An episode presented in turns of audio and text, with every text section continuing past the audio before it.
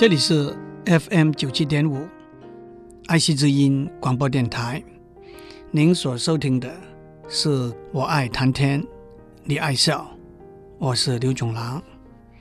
二零零二年经济学的诺贝尔奖有两位得奖者评分，一半颁给美国普林斯顿大学的丹尼尔·卡尼曼 （Daniel Kahneman） 教授，表扬他把心理学研究的结果融合到经济学里头的贡献。另外一半颁给美国乔治梅逊大学的。维隆·史密斯 （Vernon Smith） 教授表扬他用实验的方法来验证经济学上理论分析的结果的贡献。今天我想给诸位介绍一下由卡尼曼教授创始的一个科学研究领域，叫做行为决策学 （Behavioral Decision Science）。怎么样下决定，是一个在企业管理、政策制定、战争、经济、法律，以至个人的生活起居里头，都是非常重要的课题。因此，决策学 （Decision Science） 是一个范围非常广，也有很多深入的研究的科学。在决策学里头，有不同的工具和方法。例如，几率的分析 （probabilistic analysis）、最优化的演算法 （optimization algorithms） 等等。其中一个分支就是探讨情绪和认知等心理的因素对下决定的过程的影响。换句话说，下决定的过程不能够被单纯化。成为一个纯数学、纯理性的过程，而必须把情绪和认知等等的心理因素包括在内。因为经济学里头有许多决策的问题，例如市场价格的制定、利润的评估、资源的分配等等，所以以经济问题为背景的行为决策学。也就叫做行为经济学 （behavioral economics）。换句话说，行为决策学和行为经济学差不多是一而二、二而一的一个科学研究领域。其实，古典的经济学家以十八世纪的经济学的开山鼻祖 Adam Smith 为例，都认为心理学和经济学之间是有相当密切的关系的，但是到了二十世纪中期，经济学家开始抛离了心理学。主要的原因是经济学家那个时候要把经济学定位为所谓科学，倾向用严谨准确的数学和模型作为经济学研究的基础。但是这个趋势。到了一九七零年代，开始被扭转回来。一方面，因为纯理论的经济模型受到很多实验的结果的挑战；另一方面，因为随着认知科学的发展，心理学家可以用他们的模型来和纯理性的模型比较。卡尼曼教授在一九七九年发表了一篇非常重要的论文，这篇论文。可以说是为行为经济学奠基的论文，也因此他在二零零二年得到经济学的诺贝尔奖。他和他合作的伙伴阿莫斯·图弗斯基 （Amos Tversky） 通过大量的实验和研究，指出人们在判断和决策的过程里头，有些是不能够用纯理性的模型来描述。甚至是不理性的行为经济学的研究，就是要了解不完全依赖纯数学的分析和纯理性的推论，怎么样来做决定。更具体的来说，行为经济学有三个重要的研究方向。第一个方向是，许多人在许多的情形之下，他们做的决定是凭直觉和灵感，或者按照一些简单、似乎是合理的原则，而不是依靠精细的模型和数学分析。这叫做启发性的判断 （heuristics of judgment）。第二个方向是，当我们面对一个决策问题的时候。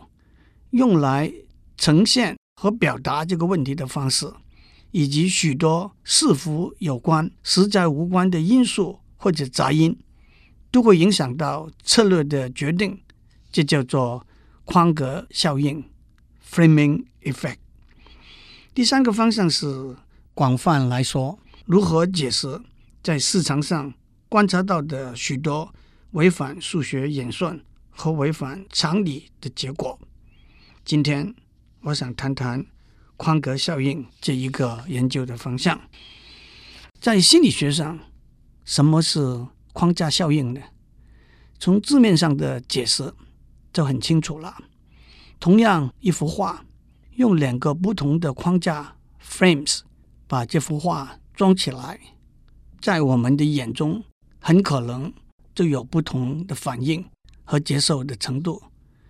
大家也都看过一个心理学里头常用的例子，在一个白色的正方形里头画一个黑色的正方形，和在一个黑色的正方形里头画一个白色的正方形。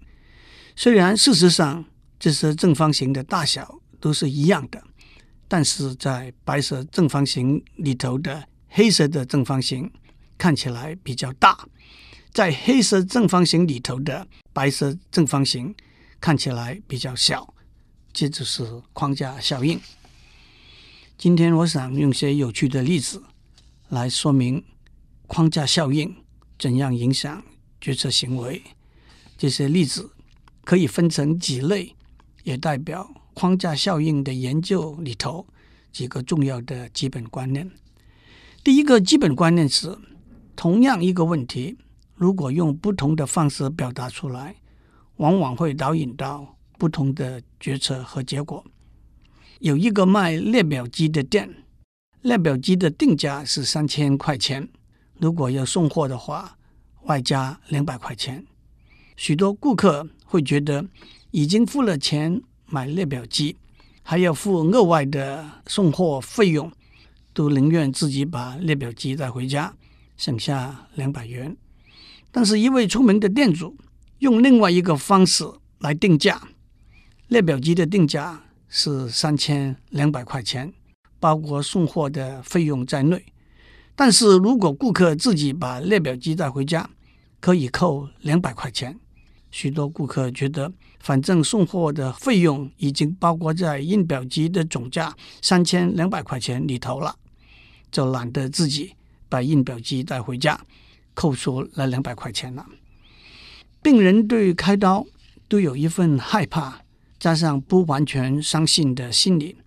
一位医生跟病人说：“你的存活率是百分之八十，如果你开刀的话，你的存活率会增加到百分之九十。”可是这位医生可以有另外一个说法，他会说：“你开了刀之后，你的存活率是百分之九十。”如果你不开刀的话，你的存活率会下降到百分之八十。您觉得哪个说法会让病人比较愿意决定开刀呢？答案是第二个说法，因为在心理上，一个人比较不愿意降低他的存活率，而且下降有一种不可避免的感觉。第一个说法是说存活率会增加。心理上，那似乎没有那么重要，也难免有“这可以保证吗”的感觉。庄子《齐物论》里头有一个故事，说有一个人养了一群猴子，他每天喂栗子给猴子吃。当他告诉猴子们早上可以吃三颗，晚上可以吃四颗，那就是朝三暮四，猴子们都很生气。但是当他跟猴子们说早上可以吃四颗，晚上可以吃三颗，那就是朝四暮三，猴子们都很快乐了。中国历史上有一位将军带兵作战，一连打了几场败仗，他给皇帝上了一个奏章，说屡战屡败。他手底下的一位幕僚看了，说奏章这样写会给皇帝砍头的，应该改成屡败屡战，那才能让皇帝知道您努力争取胜利的决心。按照历史的记载，这位将军一说是曾国藩，一说是李鸿章。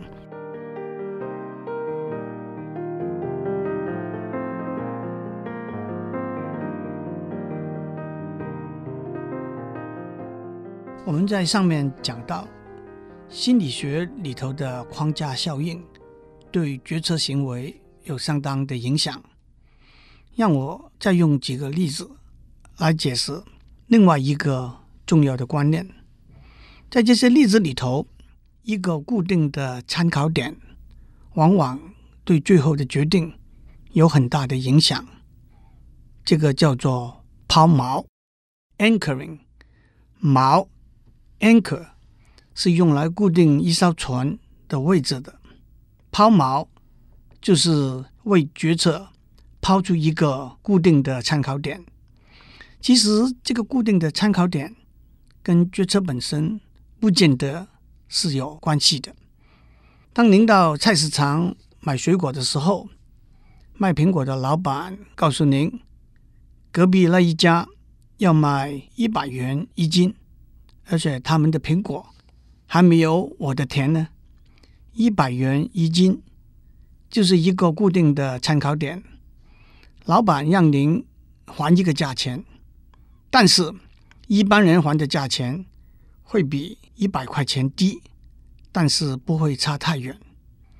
假如用纯理性的观点来做决定，我们只要客观的对苹果的价格做一个决定，隔壁那一家是不是卖一百块钱一斤是没有直接的关系的。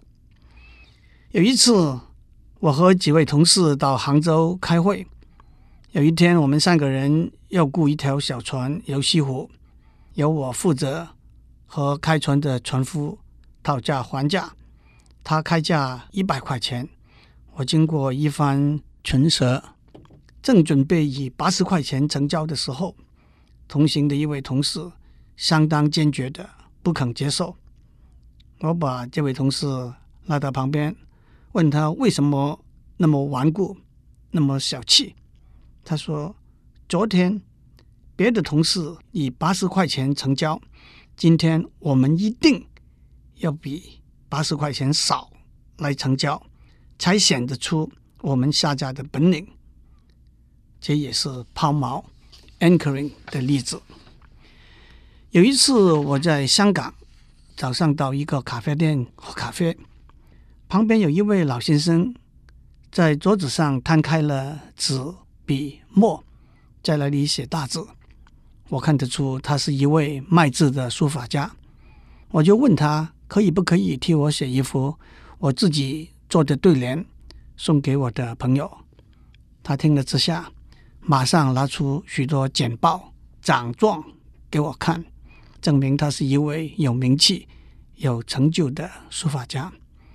我问他写一幅字要多少钱呢？他反问我。要不要落款，写上他的名字？我说，如果要落款是多少钱呢？他说，那要三千块。我再问，那么如果不落款呢？他说，那随便就好了。我选择了不落款，但是我知道我不必付他三千块那么多，但是也不能够付他三百块那么少。这也是抛锚 （anchoring）。还有一次，我在北京去逛一个叫做潘家园的地方，那里有许多摊贩，销售也许是真，多半是假的古董。我正巧看到一个摊贩和一位老先生在讨价还价，买卖一个蛮好看的花瓶，摊贩要三百五十块钱，但是那位老先生只肯出两百八十块钱。两个人对讲了半天，讨价还价，讲得面红耳热，口沫横飞，越来越激动。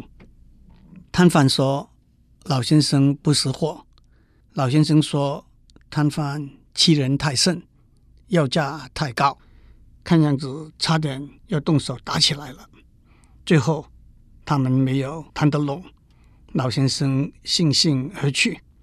我一想，三百五十块钱不买，两百八十块钱不卖，我就给摊贩还了一个价，三百二十块钱，结果就成交了。事后我才了解，自己行为经济学没有学好，不知道被抛锚了。框架效应里头，另外一个重要的观念叫做心理账户 （mental accounting）。他的说法是，虽然钱就是钱，但是每个人在心理上，他的钱是存在不同的心理账户里头的。钱从哪一个心理账户出来，心理上的反应是不同的。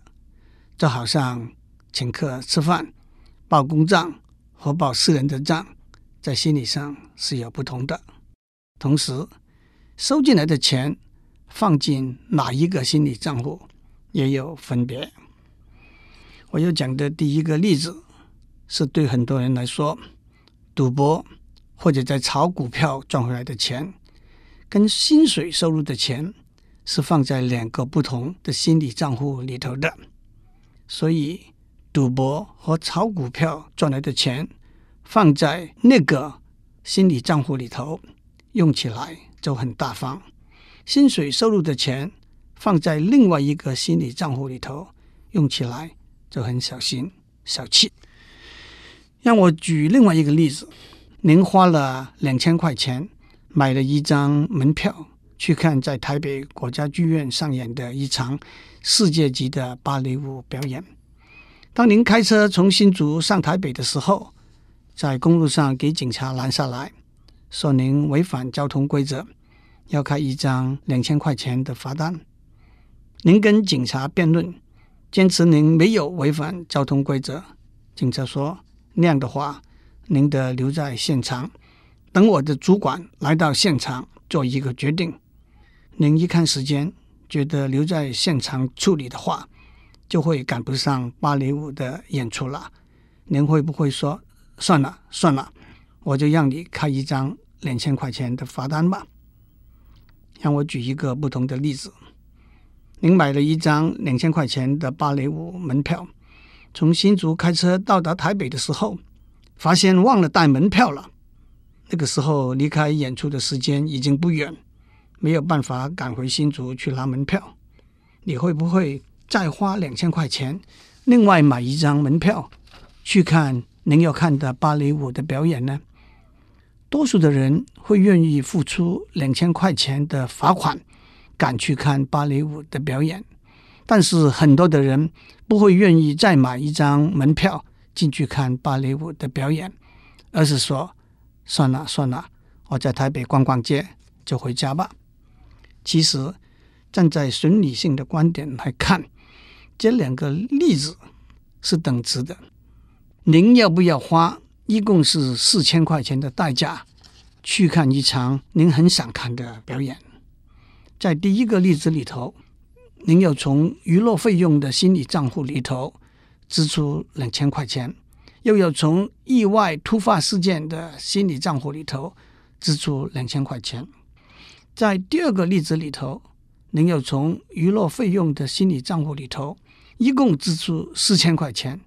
许多人在心理上会觉得四千块钱看一场芭蕾舞未免太贵了。让我再举一个例子：您用十万块钱买了几张股票，有一天。您的经纪人打电话过来，说这些股票的价钱已经掉到五万块了，问您要不要把它卖掉。您想了半天，说不要。几分钟之后，经纪人打电话过来，说已经按照您的话把股票卖掉了。您火起来了，我明明说不卖，你怎么把它听成要卖呢？经纪人说：“不要生气，不要生气，我替您用五万的价钱把股票买回来就好了。”很多人会说：“算了算了，卖了就卖了，不要再买回来了。”您会不会也是如此呢？您有两个心理账户，一个是账面上赔钱的账户，一个是实质上赔钱的账户。在您没有卖股票以前，在账面上赔钱的账户里头赔了五万块钱，在实质上赔钱的账户没有赔钱。当经纪人替您把股票卖掉之后，他把账面上赔钱的账户里头赔的五万块钱转到实质上赔钱的账户上面去了。他可以倒过来替您把实质上赔钱的账户赔的钱转回到账面上赔钱的账户里头去。但是很多人就会说：“算了算了，不要转来转去了。”祝您有个平安的一天。您每一个心理上的账户都有大笔的存款，好让您开怀使用。